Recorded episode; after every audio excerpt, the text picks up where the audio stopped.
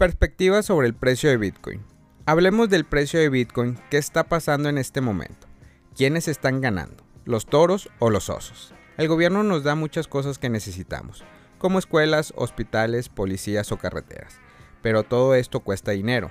El gobierno saca ese dinero de los impuestos que pagamos todos. A veces el gobierno se pasa de la raya y gasta más de lo que tiene.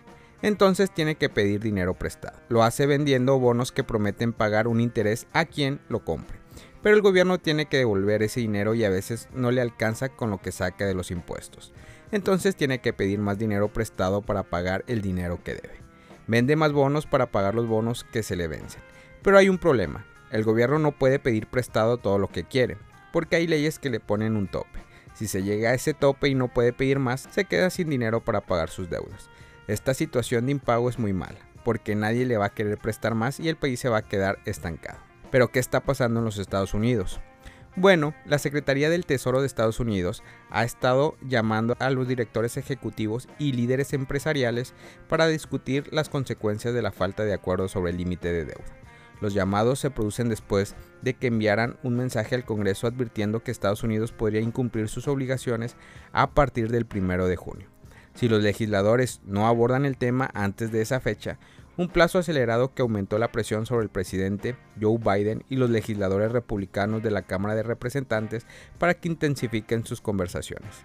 La Oficina de Presupuesto del Congreso también ha pronosticado que hay un riesgo significativo mayor de que el Tesoro se quede sin fondos a principios de junio, debido a una recaudación fiscal más débil de lo esperado. En un informe publicado la semana pasada, los economistas de la Casa Blanca dijeron que un impago prolongado eliminaría más de 8 millones de empleos y reduciría a la mitad el valor del mercado bursátil. El informe estima el impacto bajo tres escenarios. Falta de acuerdo, impago breve e impago prolongado. En otras palabras, estamos hablando de un verdadero desastre. Representantes de Wall Street advierten de la implicación a largo plazo impensable de un impago de Estados Unidos y argumentaron que el límite de deuda debería ser derogado permanentemente. Sin embargo, todo parece indicar que las firmas financieras tienen que prepararse para un posible impago. Realmente cualquier cosa que se diga en poco porque la magnitud de las consecuencias adversas de una negociación prolongada o de un impago es inmesurable lo que se debe hacer es elevar el límite de endeudamiento con toda la prisa de vida y buscar una solución permanente al problema. Estados Unidos tiene problemas, se les acaba el dinero y necesita el Congreso que le permita pedir más prestado. Pero ¿qué tiene que ver el lío del techo de la deuda de Estados Unidos con el precio del Bitcoin? Pues este lío tiene que ver con el precio de todo, porque casi todo en este mundo depende de alguna manera de la solvencia y la confianza en el sistema financiero de los Estados Unidos. Y si el tío Sam no paga sus deudas, empiezan las implicaciones. Aquí no hay esperanza para nadie, ni para los que tienen dólares, ni para los que tienen euros, ni para los que tienen oro, ni para los que tienen Bitcoin, porque todos los mercados se verían afectados por una crisis económica sin precedente. Así que más vale que los políticos se pongan de acuerdo y eviten el desastre por el bien de todos. Hay personas que creen que pueden salirse beneficiados de un mundo en llamas. Piensan que si todo se va al pozo, ellos podrían protegerse con sus reservas de oro o de BTC. Se dejan seducir por la narrativa del colapso que les hace sentir más listos y preparados que los demás, y aprovechan cualquier crisis para impulsar sus activos favoritos esperando sacar tajadas de la ruina general. Pero estas personas están haciendo la apuesta equivocada. Se les olvida con mucha frecuencia que si este barco se hunde, nos hundimos todos. No hay refugio seguro en un mundo al borde del abismo. El oro y Bitcoin pueden funcionar bien en algunos escenarios de crisis, pero no todos. Como sabemos, no resisten muy bien los colapsos más profundos y generalizados. Estados Unidos tiene que pagar sus deudas sí o sí. Si no lo hace, Wall Street y el mercado cripto se hundirían. Así de sencillo. Sería un desastre para los que invierten, los que prestan y los que ahorran. O sea, sería un desastre para todos, incluidos los inversores de Bitcoin. No se engañen, el precio del Bitcoin depende de la demanda y si hay una crisis económica global, la demanda caerá drásticamente. ¿De qué sirve tener un código escaso si nadie lo quiere comprar? Un impago sería muy malo para el sistema financiero de Estados Unidos, que es el más importante del mundo. Nadie sabe qué pasaría si Estados Unidos dejara de pagar, pero seguro que no sería nada bueno. Por eso esperamos que los políticos se pongan de acuerdo y eviten el caos, por el bien de todos.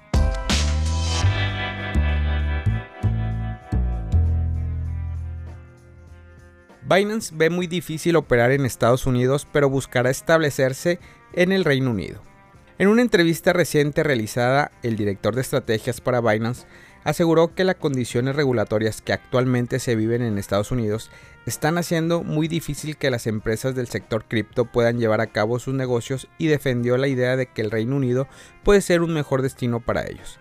La declaración de Hillman vinieron al lugar durante la cumbre celebrada por el medio Financial Times, en el que habló sobre los problemas que ha afrontado el exchange tratando de realizar sus operaciones en Estados Unidos en especial estos últimos meses tras las acciones emprendidas por reguladores locales, como por ejemplo la Comisión para el Comercio de Futuros de Productos Básicos.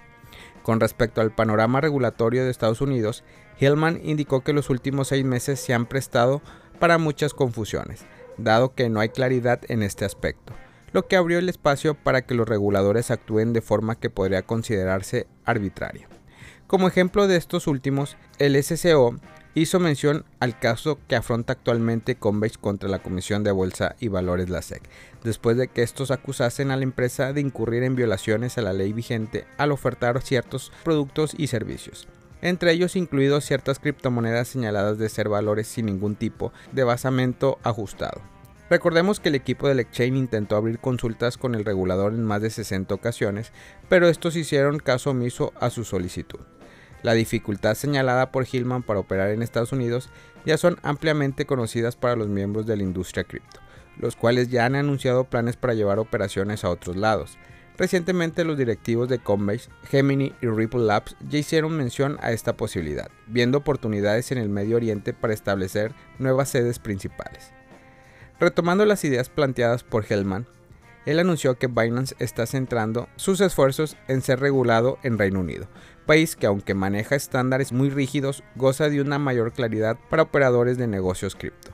Tengamos presente que Reino Unido indicó a inicios de mes su intención de ser económicamente competitivo para el sector de las nuevas finanzas, sobre lo cual Binance puede participar en una consulta abierta por el gobierno con relación a las criptomonedas.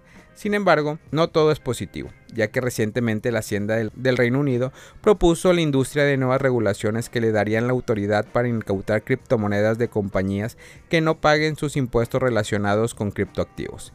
En todo caso, tanto el Parlamento como los organismos gubernamentales británicos siguen explorando todas las posibilidades y atenciones que podrían aplicar para el sector de las criptomonedas esto con la intención de pulir los marcos regulatorios y resguardar a los usuarios sin sofocar la industria.